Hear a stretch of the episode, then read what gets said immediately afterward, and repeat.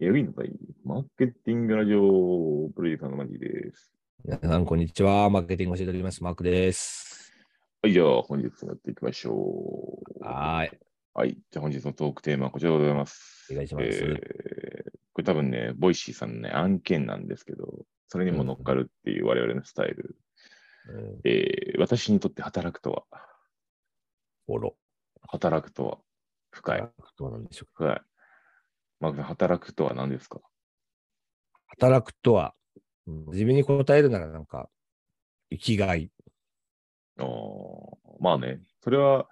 やっぱね、働かないと自己実現含めてね、なんか生涯勉強っていうところを踏まえていくとうん、やっぱ働くの大事よね。うん働くって言ってもやっぱりなんか人生を形作ってますよねうん。なんかその、働いていく過程の中で得られている知識とかさ、経験とか、働くっていうの考え方とか仕事するっていうの、なんか使い分けたりする言葉遊びやけど。ああ。なんか自分の中では同じ意味な気がするな。うん。ね、そう、マークさんも働いてるけどさ、奥さんも働いてるやんか。確かに。で、変な話、まあ、俺はもう学校卒業してずっと働いてるわけやけどさ、うん。最終的な到達目標みたいなのってあるの一生、生涯現役それは多分そうだと思う。自分の性格的にも。特に今のスタイルもなんかこう、お給料もらうスタイルよりお給料を作り出してるスタイルの生き方だから。確かにね、マックさんはずっとね、働い、働くっていうか、学校働のくこ先と生イやもんねコ。ール人生そのものみたいな感じで、なんか壮大な実験をずーっとやってる感覚だよね。なんかねああそれにブ、ロックの積み木を作っては壊したり、新しいまた、なんか、の作ってみたりっていうことをなんかこう、やってる感じだね。あーでも最近はもう型が決まっ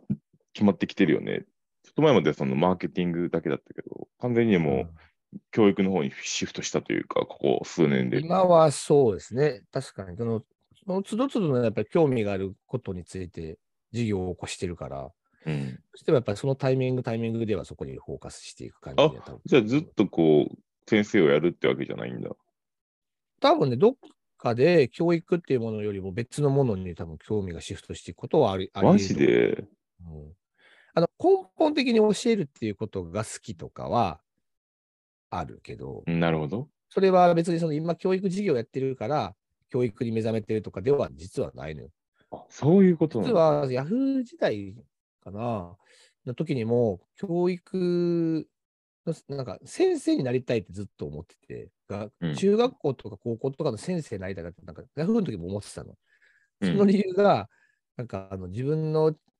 中学校とかのなんか原体験みたいなのがあって、数学別にできなかったわけじゃないんだけど、これ何のために使うんってずっと思いながら、数学に向き合ってた時代をずっとなんか、が心の中に引っかかってて、うんでも大人になった時に、あれこれ数学あの時教えてもらったものが、これが金になってるやんけっていう、なんかその、あー勉強と仕事がこう結びつくタイミングみたいなのが自分の中ですぐあったのよ。はいはいは特に俺なんか音楽やってきたから、一回そういう、いわゆるなんていうの、仕事的なものからは、はビジネス的なところからちょっと外れたところの仕事ずっとやってて、うん改めて Yahoo に入って、そこからもう一回数学とか全部学び直したりとかしながら、高校時代の知識をもう一回ちょっとアップデートしていったっていうのがあるから。い。うっん。てことはね、いや、それってだからもっと前に、この仕事のありようから数学教えてほしかったなってずっと思ってたの。原体験として。なるほどなるほどね。だから俺なんか、あ、今自分が持ってる知識、そのまま高校生とかマーケティングの話とか持ってったら、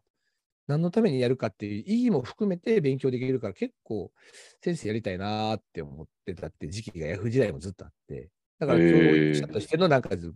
原点というか、その、そうし教育したいと思った原体験はそこ、そこなんですよ。なるほどね。まあ今でもそれはあるもんね、じゃあね。そうそうそうそうそう、ずっと同じ一貫したテーマの中でね、話してるけどね、教育ってことに関して言うならね。確かにマーケティングなんてさ、もう数学も入ってくるけど、国語もあるし、社会学的な要素もあるし、うん心理学とかもあってくると、複雑に絡み合ってるよね。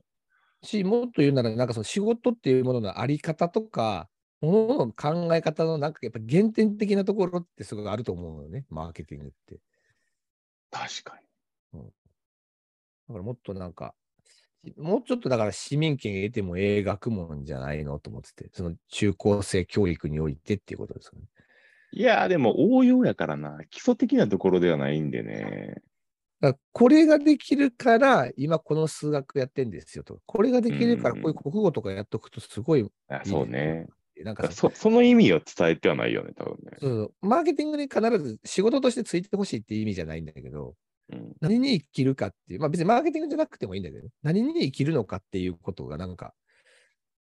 あんまり限定されるべきでもないとは思うんだけど、でもなんかバリエーションみたいなものを見ること自体でもさ、はあ、でもさ、その、そういう話で、エンジニアとかもさ、その結局、数学だろうが国語だろうが必要なわけやん。そうそうそうそうそう。だから、あの、上位、上級職よね、多分。国語頑張ってやっていた、数学頑張ってやっていた、得意だからこの職業になりましたみたいな、なんかちょっとドラクエ的な要素ができたらさ、うんより意味があるよねってなる。うん、なんかその社会人に触れることの可能性ってでもなんかそういうことじゃないと思う。なるほどね。まあ、確かそにれはより今専門学校で教えてるから余計にその思うところがあるのよ。そうか。だ、だから俺エンジニアになってないのか。うんなんか俺エンジニアに憧れたけども、積むスキル間違えたと思うね、多分な。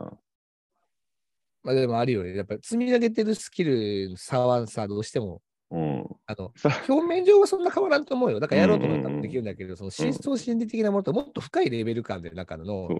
考え方とかマインドってちょっとやっぱり形作られるよね。そうね。だから転職、最終的に転職するときにエンジニアの選択肢なかったんだよね。あれ、俺やりたかったんやけどなと思って、スキルセットこうやって、あれ間違えた、あーくそーっつってこう、ツリー、ツリー間違えた感じよ ね。スキルツリー間違えた感じよね。うん俺、それ、ちょっと教えてほしかっうんた。はいだから。ち一ょ回っと学校の先生ってなんか俺、学校を辞めたらいいんじゃないかなって。だから一回社会人になって、 そっから学校なんか行った方がいいんじゃないと思う。名誉職的なね教える幅が広くなる気がする。でもインターンでもいいけどね、別にね。やめずうに。んあ、そ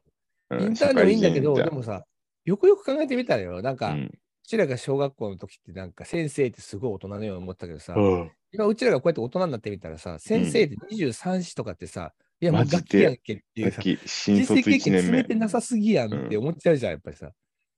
だらから30歳以上ぐらいの人が先生になししか先生になれないとか、なんかそういうのがないやっ。ぱ名誉職だよな。うん。は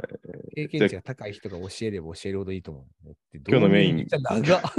なんで、あとちょっと2分ぐらいで、はい、今日のニュースいきたいと思います。でどういう長はい。えっ、と、今日のニュースこちらでございます、えーモバイルオーダー利用者の9割がまた利用したいと。